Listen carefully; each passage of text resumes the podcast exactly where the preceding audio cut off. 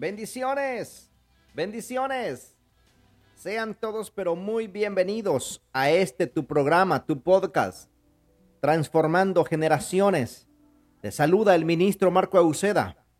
Es un gusto poder compartir contigo.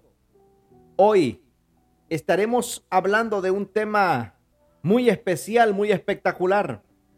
El título de hoy es ¿Cómo volver a encender mi primer amor.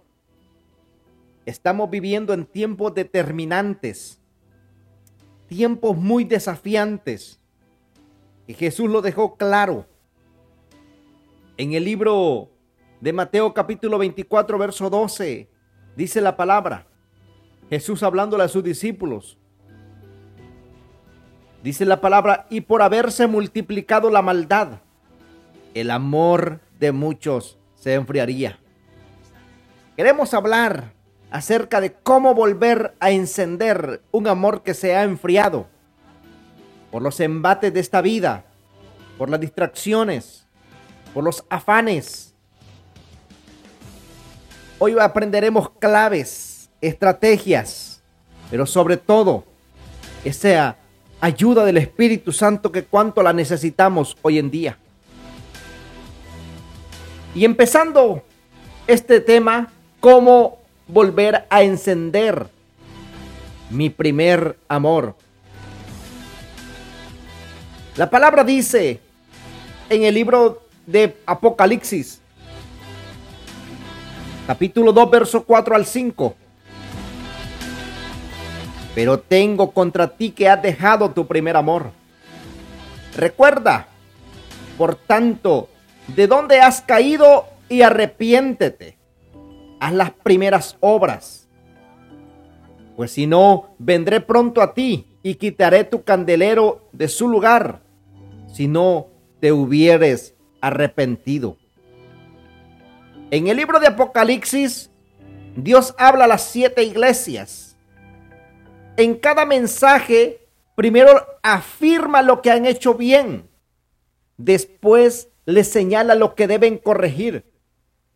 En el caso de Efeso, reconoce su arduo trabajo, paciencia y sana doctrina y perseverancia. Pero luego dice, tengo contra ti que has dejado tu primer amor. Pregunta, ¿qué es el primer amor? El primer amor es nuestra pasión y deseo por Dios.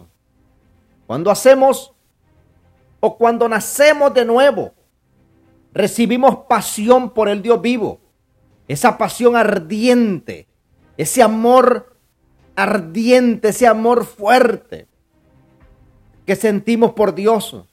Nos, nos sentimos enamorados y queremos hablarle a todos de Dios. Esa pasión nos mueve a sentir el amor y compasión por otros, a hacer las cosas que a Él le agradan a tener intimidad con Dios y a predicar su palabra y mostrar las maravillas de Dios. Hay cuatro evidencias, tres evidencias voy a hablar hoy de que hemos perdido el primer amor. Número uno, perdemos compasión por la gente y tenemos poca gracia. No existe tal cosa como tener pasión por Dios y no tener compasión por la gente.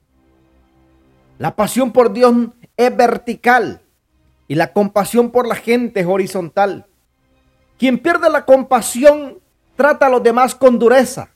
Se vuelve un líder religioso a través de la fuerza. Reprende y castiga. No tiene compasión por la gente pierde la gracia con los demás y no tolera los errores de otros. Por eso vemos cuando Jesús habló, he aquí que había un hombre caído, robado, hablando del buen samaritano. Dice que pasó el sacerdote, representa la religión. Pasó un levita, que representa aquel que ya conoció de Dios. Y el samaritano, aquel que ha pasado por los embates de la vida, pero tiene compasión por otros, porque él también estuvo herido, golpeado. En medio de un mundo con tantos ajetreos, a veces nos sentimos demasiado higiénicos espirituales como para levantar o ensuciar nuestras manos con sangre ajena. Pero nuestro maestro no fue así. Y en el libro de Mateo capítulo 9, verso 36 al 38 dice la palabra. Y al ver las multitudes, dice, tuvo compasión de ellas, porque estaban desamparadas y dispersas como ovejas que no tienen pastor. Entonces dijo a sus discípulos, a la verdad la mies es mucha, mas los obreros pocos. Rogad pues al Señor de la mies que envíe obreros a su mies. Tenemos que volvernos apasionados por Dios, pero nunca dejar de predicar su palabra. Hay mucha gente que está herida, golpeada. Es por ello que hoy vamos a hablar de claves espectaculares, como encender el amor y la pasión por Dios, para también que venga esa compasión por las almas a nuestra vida. Evidencia número dos que hemos perdido el primer amor. Perdemos el espíritu de servicio. La habilidad de liderar viene del servicio. Sin el primer amor nos volvemos líderes mecánicos, sin humanidad, sin compasión, la mejor forma de servir a otros es a través de los dones que Dios nos ha dado, muriendo a nuestro yo. Es por ello que en el libro de Gálatas, capítulo 5, verso 13 al 15 dice, pero vosotros hermanos, a libertad fuisteis llamados, solamente que no uséis la libertad como ocasión para la carne, sino servíos por amor los unos a los otros, porque toda la ley en esta sola palabra se cumple. Amarás a tu prójimo como a ti mismo. Pero si os mordéis y os coméis unos a otros, mirad también que no os comáis o consumáis unos a otros. Una palabra muy clara y contundente. Si fuimos libres, si a libertad fuimos llamados, no es para meter en prisión a otros, sino para servir a otros modelar a otros el amor de Dios y que ese amor se manifieste de una manera gloriosa en sus vidas y pueda ser una luz para ellos. Número tres, evidencias que hemos perdido el primer amor. Perdemos el hambre por Dios. La falta de hambre espiritual en un creyente es una clara evidencia de haber perdido el primer amor. Y eso es pecado. Tiene quien tiene hambre de Dios busca congregarse, busca ir a los grupos de crecimiento, busca el discipulado, busca el peniel, busca leer la Biblia, busca tomar notas en las prédicas. Busca de Dios en enseñanzas, ora, ayuna. En el ámbito natural, cuando un niño pierde el apetito, es una señal de enfermedad. Asimismo, el hombre espiritual es una evidencia de, su salud espiritual y humildad en el creyente, pues reconoce que no está satisfecho, que necesita y quiere más de Dios. De esa manera desarrolla amor por Dios y por su palabra y por su voluntad. Por ello que la palabra nos enseña en Primera de Pedro capítulo 2, verso 1 al 3, desechando pues toda malicia, todo engaño, toda hipocresía, envidias y todas las distracciones. Desead como niños recién nacidos la leche espiritual no adulterada, para que por ella crezcáis para salvación, si es que habéis gustado la benignidad del Señor. Mire qué palabra tan contundente. La leche no adulterada, para crecer para salvación. No es para crecer, gloria a Dios por los dones, gloria a Dios por los talentos, gloria a Dios por la unción que Dios ha derramado sobre nuestras vidas. Pero como Jesús les dijo eh, en Lucas, cuando los envió a predicar, ellos venían gozosos por las maravillas que habían visto. Pero Jesús les dijo, lo más importante es que sus nombres estén escritos en el libro de la vida. Fue claro y contundente. Es por ello que hay consecuencias de perder el primer amor. Cuando alguien pierde el primer amor, trabaja en sus propias fuerzas, trabaja mecánicamente y convierte las cosas de Dios en un ritual.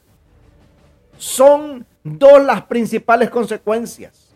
Número uno, perder el primer amor es pecado. Dios dice que si no nos arrepentimos, removerá el candelabro. Este representa la unción, representa la gracia de Dios y su espíritu. Por eso en Apocalipsis le habla claramente a, la iglesia de Efeso. En el capítulo 2, verso 4 al 5 dice, pero tengo contra ti que has dejado tu primer amor. Recuerda, por tanto, de dónde has caído y arrepiéntete y haz las primeras obras. Pues si no, vendré pronto a ti y quitaré tu candelabro de su lugar si no te hubieres arrepentido. Número dos, quienes pierden el primer amor se secan. En el libro de los Salmos, en diversos pasajes, encontramos de que quienes se, se alejan de Dios se secan, se cansan, se queman, porque la presencia de Dios no está en ellos. Por eso David fue bien claro y él decía, una cosa he demandado a Jehová, decía, y esa buscaré. Es que hay que estar siempre, hay una demanda en la búsqueda del Señor. Nuestro tiempo de intimidad con el Señor en oración, en búsqueda en lo secreto, es innegociable. No lo podemos negociar. Eso es innegociable. ¿Por qué se pierde el primer amor? Por la influencia del espíritu de esta era. El espíritu de esta era es el espíritu del anticristo que niega y odia la pasión por Dios. A la pasión por Dios le llama fanatismo. Es este, esta era es la era del engaño. Ese espíritu ha engendrado al cristianismo, un cristianismo casual, un cristianismo indiferente, un cristianismo pasivo, que no tiene pasión ni compromiso por Dios. No se congrega, no sirve, se vuelve descuidado y no hace nada con los dones que Dios le dio. Y si acaso sirve, lo hace quejándose. Lo hace de mala, de, de mala manera. Y piensa que gasta demasiado tiempo. Se acostumbra a recibir pero no a dar. Y nunca se compromete. Son cosas que, que influyen en el espíritu, espíritu de esta era para traer desánimo. Otros, ¿por qué se pierde el primer amor?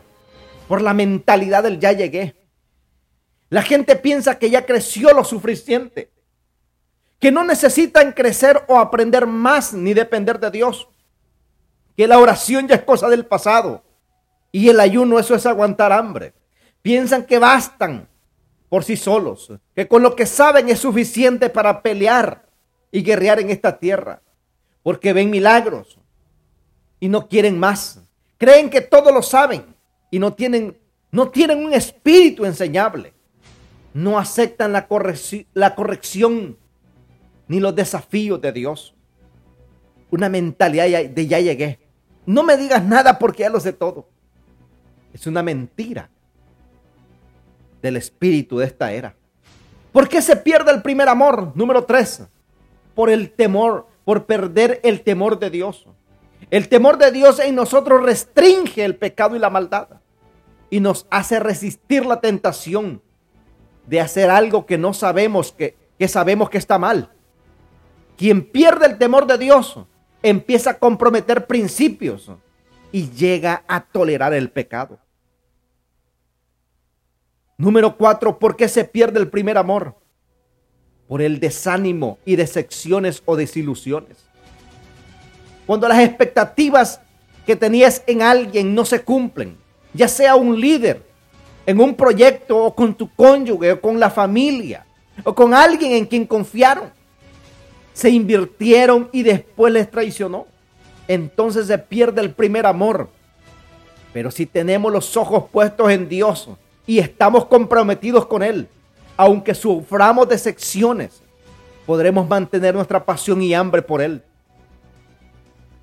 No dejemos que los altibajos de, de la vida ni las situaciones alrededor nuestro sean familiares, laborales o ministeriales, nos desanimen y roben nuestra pasión y compromiso con Dios. Es por ello que debemos volver al primer amor. ¿Cómo podemos volver al primer amor?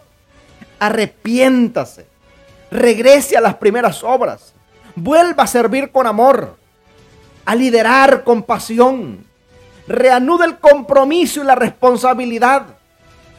Y algo dentro de usted comenzará a moverse y tendrá otra vez hambre y pasión por buscar a Dios. Vuelva a enamorarse de Dios, a tener pasión y hambre por Él, a meditar en su palabra y buscarle y a servirle a los demás con compasión y gozo. Dios quiere restaurar y avivar la pasión por Él y en todos sus hijos y en la familia de aquellos que le sirven. Es por ello que en lo natural usted siente hambre por no comer, pero en lo espiritual es lo opuesto. Cuanto más come, más hambre usted va a sentir. Cuanto más ora, usted va a sentir que debería orar más. Cuanto más ayuna, usted siente que necesita ayunar más. Cuanto más lee la palabra, usted va a sentir más hambre por la palabra. El hambre vuelve cuando empezamos a comer enseñanzas con revelación. Para despertar el apetito por algún área o aspecto de Dios, profundice en ellos. Escuche mensaje. lea las escrituras con pasión. Órele al Señor que, que le abra su entendimiento para recibir revelación de la palabra. Así creará el hambre y la pasión por Dios. El hambriento nunca está satisfecho. Quiere más dones del Espíritu. Quiere más fe. Quiere más unción para cumplir la gran comisión. Es por ello que desarrolle amor y hambre por la palabra. Y esa hambre se hará contagiosa. Y otros le verán y querrán recibir más de usted. Para que el hambriento para el hambriento, una revelación pequeña es como una grieta en, una mina de esmeraldas, la cual sigue hasta llegar al lugar donde está la mayor concentración de esmeraldas y las mejores calidades. Asimismo, es quien busca a Dios.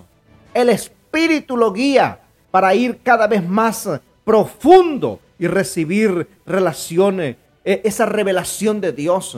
Es por ello que no podemos ser cristianos de oración superficial, ni superficiales en la lectura. Tenemos que ir a las profundidades.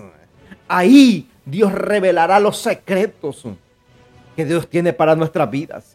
Es por ello que el hambre nos mantiene con impulso, cambiando y creciendo y bendiciendo a otros y siendo un ejemplo y un modelo para nuestras familias. Es por eso que Dios es quien nos hace estar hambrientos y no de comida, sino de su palabra, de Él y de su presencia.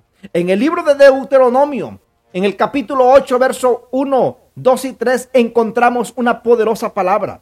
Y dice, y cuidaréis de poner por obra todo mandamiento que yo os ordeno hoy, para que viváis y seáis multiplicados y entréis y poseáis la tierra que Jehová prometió con juramento a vuestros padres y te acordarás de todo el camino por donde te ha traído Jehová tu Dios estos 40 años en el desierto, para afligirte, para probarte, para saber lo que había en tu corazón, si habías de guardar o no sus mandamientos. Te afligió y te hizo tener hambre y te sustentó con maná, comida que no conocías tú ni tus padres la habían conocido, para hacerte saber que no solo de pan vivirá el hombre, mas de todo de lo que sale de la boca de Dios vivirá el hombre. Es por ello que el hambre es una señal de humildad que nos, que nos mantiene en dependencia de Dios.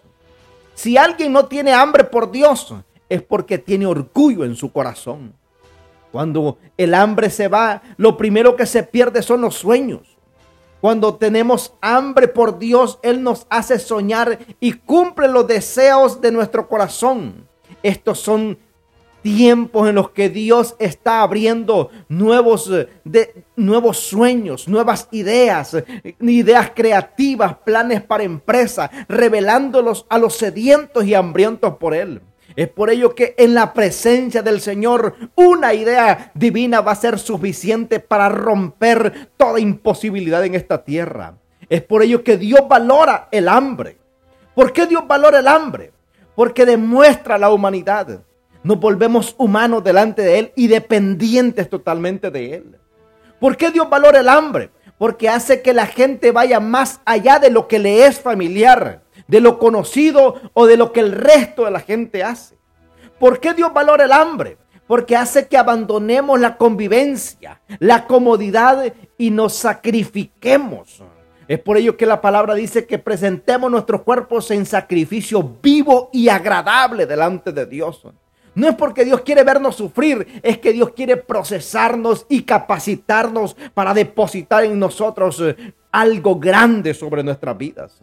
¿Por qué Dios valora el hambre? Número cuatro, porque es un don de Dios. Él dijo, bienaventurados los que tienen hambre y sed de justicia, porque ellos serán saciados. Mateo 5, 6. ¿Cómo nos mantenemos hambrientos por Dios? Uno de los retos más grandes del cristianismo es estar llenos, pero no hambrientos, pero hambrientos al mismo tiempo, sobre todo en medio de un fluir constante del Espíritu, en medio de tanta revelación, impartición, oración y unción, fe y milagros, suena como una contradicción estar llenos y querer comer más, pero esa es una señal de salud espiritual. ¿Cómo logramos eso? Número uno, manteniéndonos en un lugar de humildad buscando siempre más, sin conformarnos. Use las herramientas como recursos. Usemos eh, el congregarnos siempre, leer la palabra, libros auxiliares, prédicas, estar en los discipulados de formación, estar, eh, estar como David, el, el salmista David, el rey David fue un hombre que supo mantenerse en el lugar de hambre. Su pasión más grande era la presencia de Dios. Y por eso encontramos nosotros en el Salmo 42 y el Salmo 23 lo que David tenía en su corazón, esa hambre y esa pasión por Dios. Número dos, teniendo pasión por la presencia de Dios por encima de todo. No debemos tener mayor pasión por las finanzas, ni por los milagros, ni siquiera por las almas que eso es bien importante. Pero número uno es eh, la pasión por Dios. Porque la pasión por Dios nos va a dar compasión por las almas. Es por ello que nuestra pasión debe ser Dios. A pesar de múltiples, de nuestras múltiples tareas y obligaciones, responsabilidades y distracciones del mundo moderno, debemos mantenernos hambrientos por Dios. Y que esa pasión y ese amor se avive cada día. ¿Qué es pasión? La pasión es un fuego que arde. Es un fuego sobrenatural, un fuerte deseo o emoción interna por algo o por alguien. El fuego del primer, del primer amor, Dios nos mueve a levantarnos a orar en las madrugadas, a estudiar su palabra por largas horas. Servir y adorar con pasión nos impulsa a hacer lo que Dios ama cuando ese deseo o pasión ya no están puestos en Dios, lo pondremos en algo o en alguien más. Y ese sería un gran fracaso. Porque si no ponemos el amor y la pasión en Dios, eso no va a quedar en el aire. No va a quedar en un lugar vacío. Algo más lo va a ocupar. Y eso ya es idolatría. Eso es pecado. Por sobre todas las cosas, nuestra mayor pasión debe ser por Dios. La pasión hace que usted lo busque. David era un apasionado en la presencia de Dios. También le gustaba la guerra, pero nunca dijo una cosa, he deseado matar todos los gigantes, cortarles la cabeza y conquistar nuevos territorios. Era un hombre de muchas riquezas, pero nunca dijo yo deseo tierras, carros, caballos, riquezas. A cambio sí dijo, en el Salmo 27, verso 4. Una cosa he demandado a Jehová y esta buscaré, que esté yo en la casa de Jehová todos los días de mi vida para contemplar la hermosura de Jehová y para inquirir en su templo. Qué poderosa palabra. David lo tenía claro qué era lo que él quería. Él demandaba en la casa de este Señor. El salmista tuvo la convicción del amor de Dios. Jesús le llamó el primer amor. Nosotros le llamamos pasión por Dios. La pasión más grande de David y de Moisés era permanecer en la presencia de Dios. La pregunta es, ¿cuál es la pasión suya?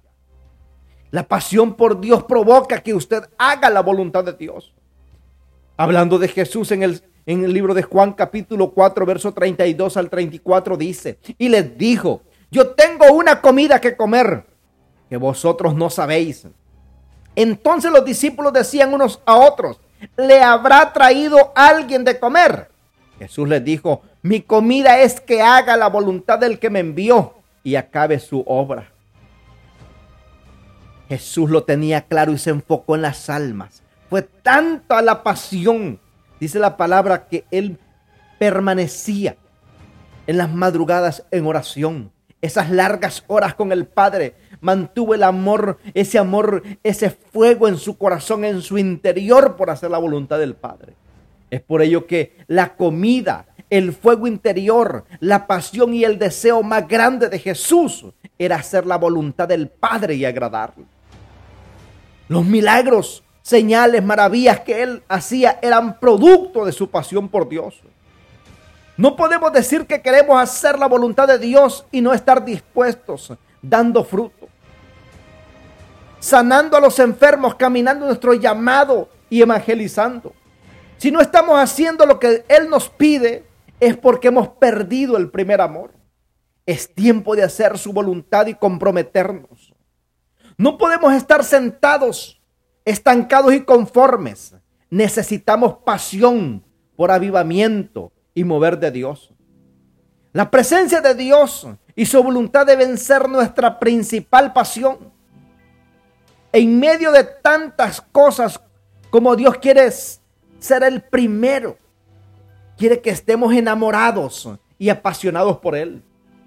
Él anhela ser el primero en el que recurramos cuando pasemos por circunstancias difíciles. Jesús nos dice hoy, arrepiéntete, has estado haciendo un buen trabajo, pero las decepciones, las expectativas no cumplidas, las traiciones, los problemas en el hogar, los muchos quehaceres apagaron ese fuego.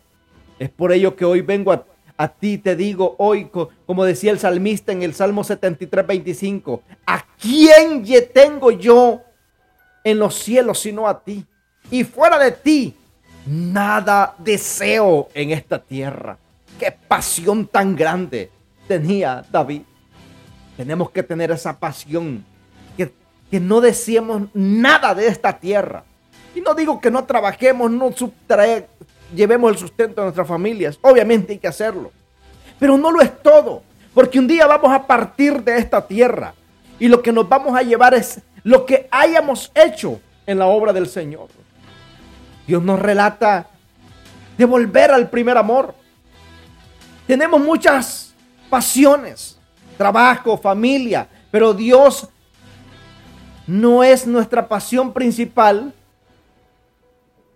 No dedicamos tiempo a buscarle. Permitimos que nuestras expectativas no cumplidas causen desánimo y enfríen nuestro primer amor. O quizás hemos estado sirviéndole pero no hemos perdido, pero hemos perdido el temor de Dios y eso es lamentable. Hemos perdido la compasión por la gente y nos quejamos y pensamos en tirar la toalla. Y hemos descuidado lo que Dios nos entregó. Él nos da otra oportunidad. Nos pide total compromiso. Nos pide que encendamos el fuego otra vez para que caminemos en reciprocidad, caminemos en reciprocidad, recibiendo y dando, dando y recibiendo. Volvamos a las primeras obras, a enamorarnos de Dios y a buscarles compasión. Clamemos para que nos dé hambre por Él y hacer su voluntad. Dios nos dice, arrepiéntete y regresa a las primeras obras. Qué poderosa palabra. Dice, si no removeré el candelabro Muchos hombres y mujeres no entraron en su próximo mover de Dios, en la próxima dimensión de Dios. Y el Espíritu se levantó de ellos porque no se arrepintieron. Pidamos a Dios que nos dé un corazón que siempre esté sediento y hambriento por Él. Aún en medio de las circunstancias difíciles, hoy es tiempo de arrepentirnos y volver al primer amor. volver a dirigir nuestra familia en amor, en compasión. Volvamos a encender la llama del primer amor. Porque mire lo que dice cerrando con este último verso. Primera de Corintios 13, 1 y 2. Si yo hablase lenguas humanas y angelicales y no tengo amor, vengo a ser como metal que resuena o címbalo que retiñe. Y si tuviese profecía y entendiese todos los misterios y toda ciencia y tuviese toda la fe, de tal manera que trasladase los montes y no tengo amor, de nada soy. Qué triste sería llegar a este punto, vivir una vida seca, sin amor, sin pasión. Por ello que hoy revisemos nuestra vida y pidámosle perdón a Dios. Señor, nos arrepentimos por haber dejado enfriar esa pasión y ese amor por ti. Te pedimos perdón, pero de hoy en adelante caminaremos en pasión y en amor por ti. Permítenos, Señor, y ayúdanos a avivar el fuego del don de Dios que está en nosotros para caminar en amor. Ese amor que fue demostrado en la cruz del Calvario. Señor, ese amor sacrificial. Padre, en el nombre de Jesús, Dios mío, yo bendigo a todos aquellos, Señor, que han estado escuchando esta palabra. Ayúdalos a avivar el fuego del don de Dios, avivar esa pasión, avivar el fuego del primer amor. En el nombre de Jesús de Nazaret lo declaramos hecho. Si esta palabra fue de bendición para tu vida, te invito que te suscribas a nuestro canal de YouTube y a nuestro canal aquí de Spotify y en todas nuestras plataformas. Búscanos como ministro Marco Euseda. Estamos para servirte y orar por ti. Que Dios te bendiga. Recuerda que Cristo te ama y nosotros también. Bendiciones.